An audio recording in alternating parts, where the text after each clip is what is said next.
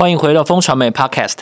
你现在收听的单元是热议华尔街，这是一个国际财经的快速胶囊。每个礼拜四带你了解这一周《华尔街日报》的要点新闻，帮你迅速补充营养，看懂世界财经大小事。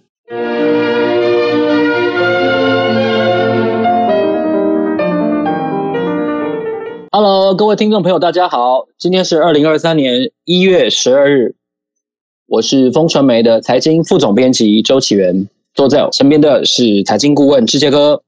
大家好，我们是金牛帮帮忙导读电子报的共同作者，今天在这里要跟大家导读几则《华尔街日报》的重点要闻。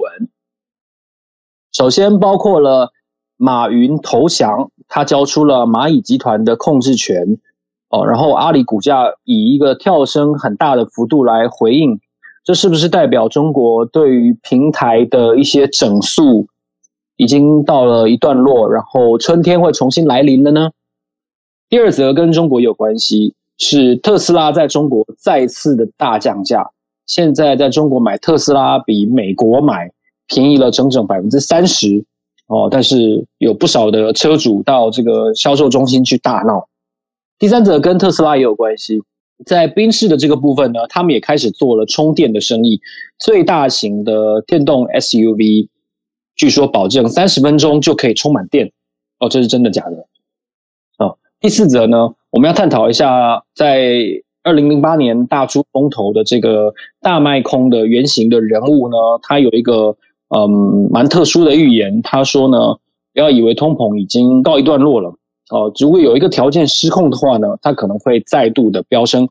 最后，我们要跟大家深谈的主题是价值一兆美元的稀土、黄金还有锂矿，本来被传言是藏在阿富汗的高山里面。随着拜登撤军，会不会让中国全部接收呢？哦，你觉得这是一个很有趣的话题？没有关系，让我们稍后再来分享。首先，让我们来谈一下蚂蚁集团哦。我想问一下志杰哥，这个整肃是不是真的结束了？嗯，以股价来看呢、好像最严重的状况已经确实已经过去了。特别是我们在上个礼拜六看到这个蚂蚁集团，其实在发了一个声明，他自己发的哦。哦，这个创说呢，这个创办人马云不再是这个公司的实际控制人。老实讲。呃，以《华尔街日报》立场来看，他当然是很爽了，因为证明了他这个先前报道是对的。这个更重要的呢，对投资人而言，其实这个报道呢，让这个阿里巴巴股价在香港啊，隔天嘛，礼拜呃周一啊，下一个这个交易日就跳升了八个 percent。然后大家都解读了，说这个习近平对阿里或是这个整个中国网络公司的整肃，已经其实到告一段落了。然后，特别是呢，大家如果看新闻的话，你就可以看到这个中国监管机构呢，很重要的一个领导人哦，他叫这个呃郭树清，他其实也接受了采访，就说这个他接受采访的时候说呢，为了促进这个互联网平台健康发展，十四台平台企业的整肃啊，基本上已经完成了。所以蚂蚁集团声明呢，加上郭树清的一席话呢，让这个港股啊。其实不只是阿里巴巴，其他其他的股票啊，也一直啊往上冲。所以说以，呃这个最近最近一个月来看呢，其实阿里巴巴在美国或是港股的挂牌的这个涨幅呢，其实已经到了三成了哈。那其实大家如果有投资美股的话，知道它有一个这个 ETF 哦，专门这个啊追踪中国网络公司的叫 KWEB，其实也上涨了很多哈。所以说，以现在目前来看呢，你以股市来看，所有均线都往上吼，它其实已经跳空，已经站到所有的均线上面了。以这样来看呢，以股票市场的状况来看，确实这个中国网络股虽然不能啊斩钉截铁说春天已经来了，不过呢，其实离寒冬哈已经应该是有一段距离了啊。待会我们这个我们看到之前那个 Charlie Munger 啊，就是巴菲特的。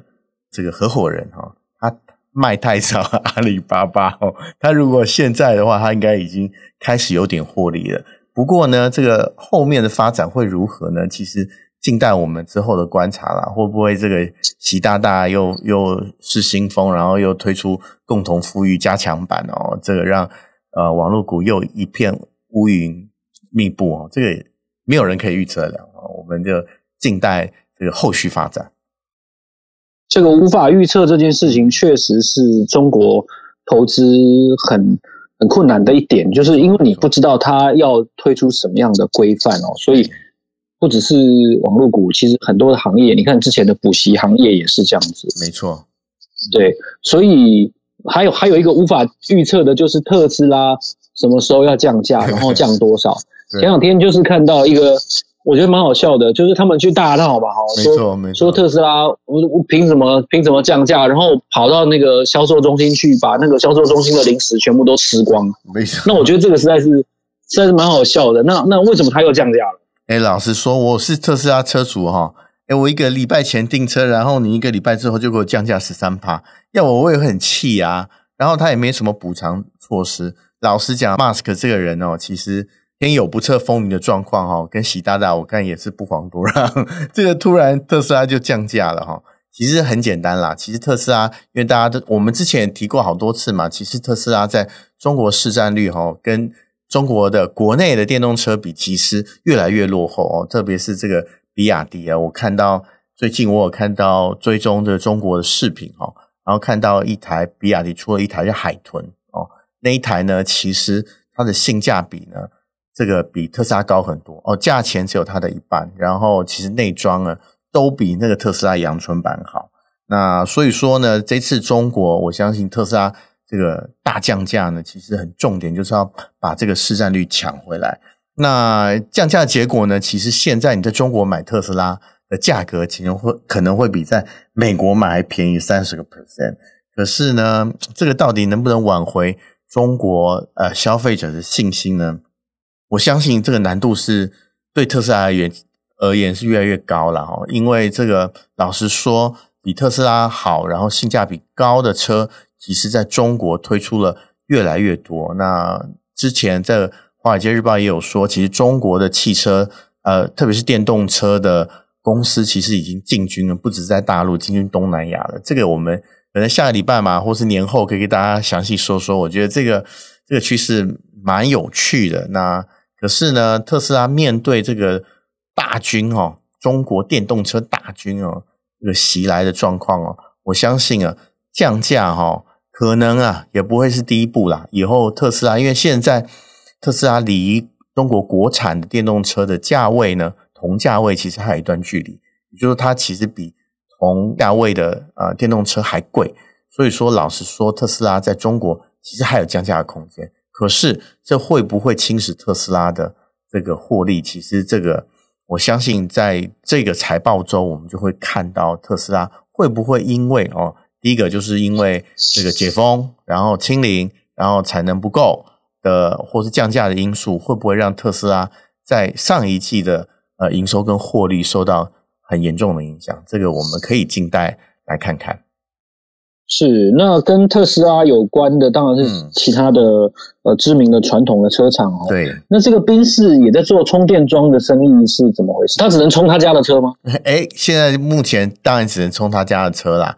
不过我们刚刚讲特斯拉，现在也只能充特斯拉车，你装一装一个转换头是可以的啦哈。那可是现在呢，宾士主要以服务他的这个自己的车子为主。那我们看到这个宾士确实计划铺设自己的充电桩哦。成为这个除了特斯拉以外的少数几家直接投资充电桩大型汽车公司哦。我记得之前其实保时捷它充电桩也是自己建的。老实讲，大家其实看到充电桩这个生意，不只是服务客户啦，其实这个充电桩的生意其实也还蛮大的。我去特别去查了一下资料哈，现在以去年来说，大概全球的充电桩的生意呢，或者充电服务的生意。大概大概三千亿台币左右，大概是一百多亿美金。可是如果到二零二三年，其实后面会加一个零哦，这是蛮可观的状况。我看到的预测是说会，它会达到一千两百亿美金，大概也就三兆台币以上的状况，复合成长率也接近三成。老实讲，离比那个呃汽车本身的成长率也其实不遑多让。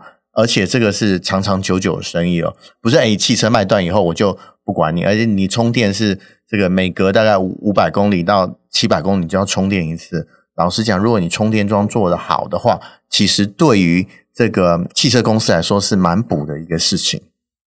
好，谢谢志杰哥这个深度的分析哦。嗯、那有一个人物我一直觉得蛮厉害的，就是 Michael Lewis，他在形容这个。很多的原型的人物的时候，总是能够讲得活灵活现哦。那后来他的这个小说也被拍成大卖空嘛？对。那他说的这个预言的人物是那个 Michael Berry 吗？Michael Berry 其实现在在华尔街算是声名大噪了哦，因为他之前就看空很多事情都被他料中，特别是虚拟货币啊哦，其实而且他还做了一个。这个呃放空这个木头阿姨的事情哦，大家如果记得那个 Art Fund，其实他特别做了一个金融商品，然后放空它。Michael Burry 本来就是个艺术，那这次呢，他特别讲了一件事情啊，我们现在看到美国美股会回升或是涨，其实都是因为通膨的关系。大家觉得哦，通膨可能已经这个啊，至少这个气势已经不像往前那么呃之前那么。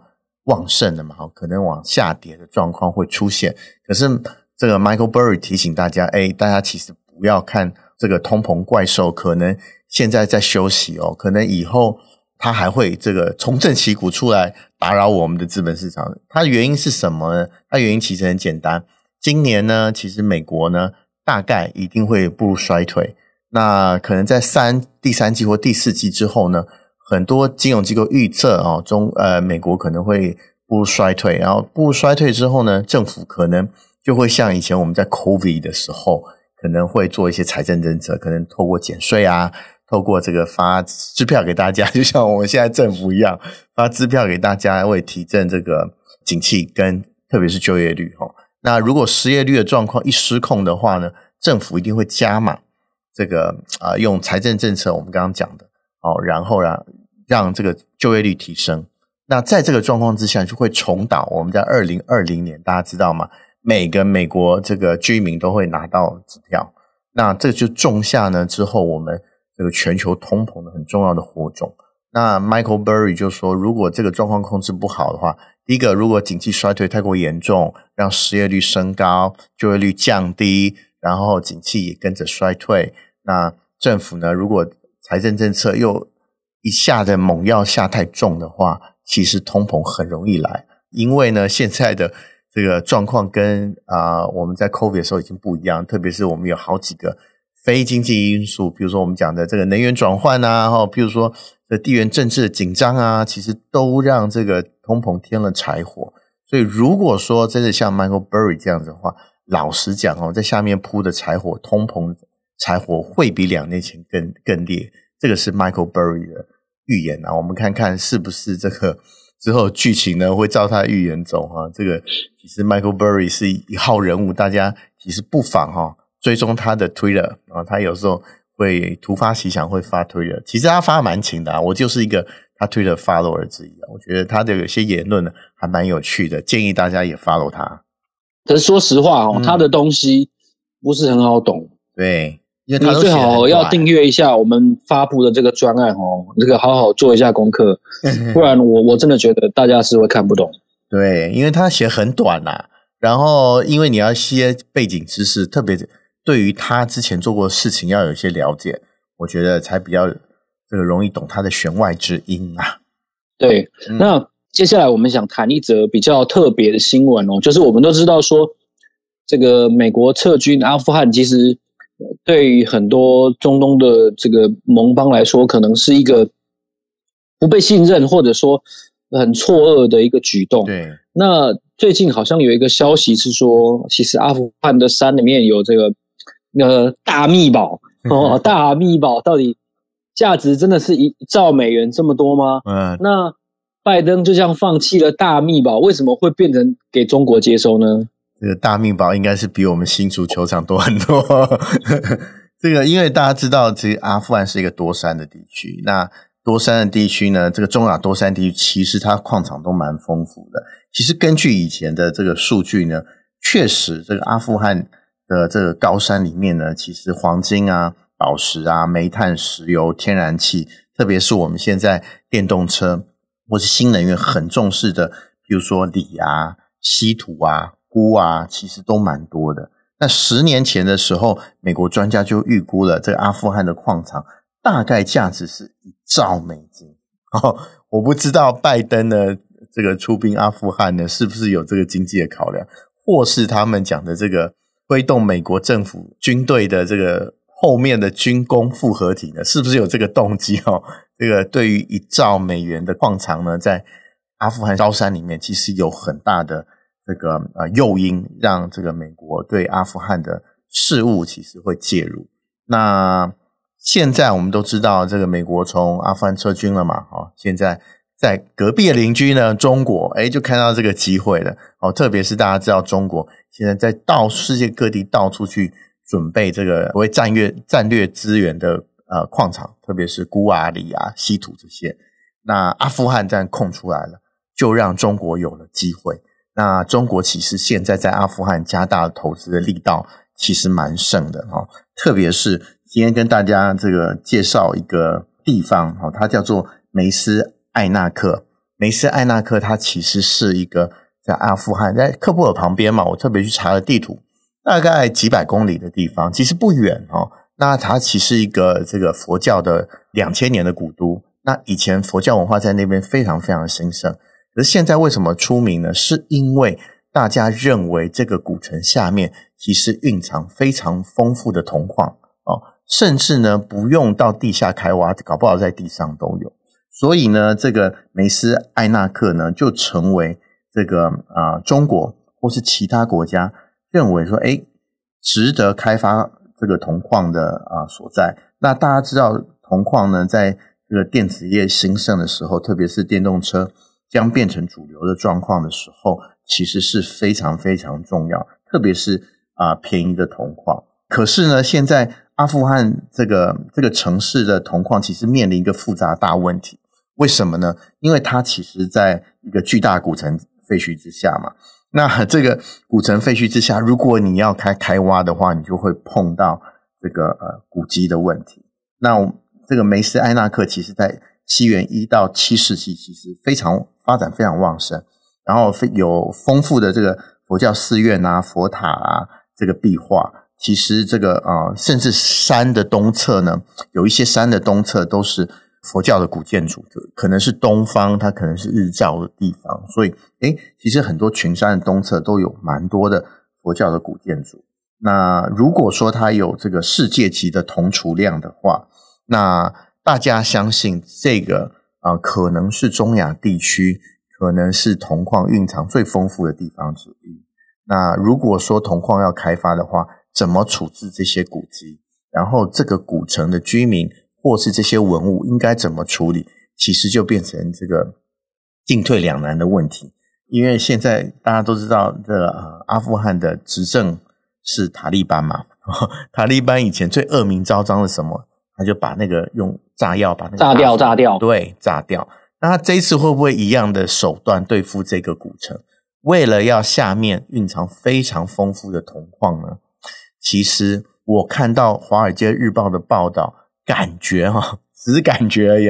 塔利班政权在这一次重新拿到阿富汗政权之后，似乎有一些理性。然后他们也讲到说，哎，其实对于文物的呃保存，哎，其实他们有考量到。那当然，这个呃呃，塔利班的矿产跟石油部长就表示了说，这个他们还是蛮想开发这个阿富汗高山里面的矿产，特别是其他国家都开了，那阿富汗四十三年以来都处于战争状况，他们觉得他们的矿产是值得去开发一下的。那会不会跟这个古迹保存或是呃佛教文物产生一定的冲突？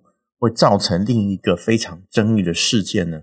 其实我们选这一则的原因哦，大家可能在主流新闻上都没有看到，可是我们把它选啊、变成我们的头条的原因，是因为其实希望大家注意这个事情哦，不只是只有关心这个呃呃经济的的这个听众，或者是这个啊、关心啊、股市资本市场的听众，或是关心地缘政治的听众。其实更重要的是关心文化的听众哦，会不会因为这个古城下面拥有这个丰富的铜矿而产生经济跟这个文化佛教文化的冲突？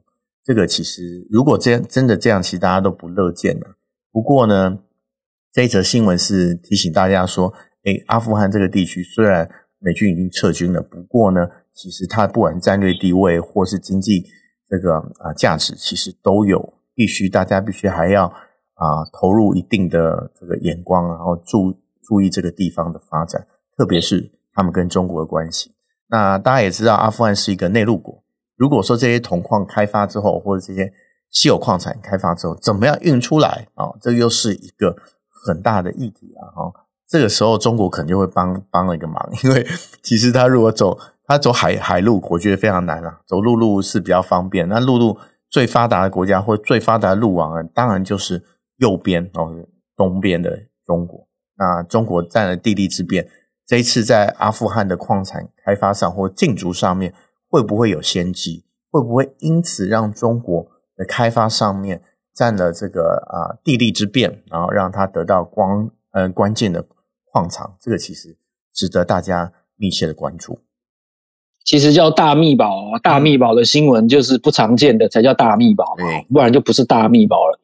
所以今天这个大秘宝的新闻作为这个探讨的结尾，我觉得也是蛮有趣的，可能大家会觉得跟我们平常的风格不太一样。对对，要也期待大家继续支持热议华尔街节目。下个礼拜四的早上八点钟，我们会继续在这里为大家导读华尔街的重点要闻。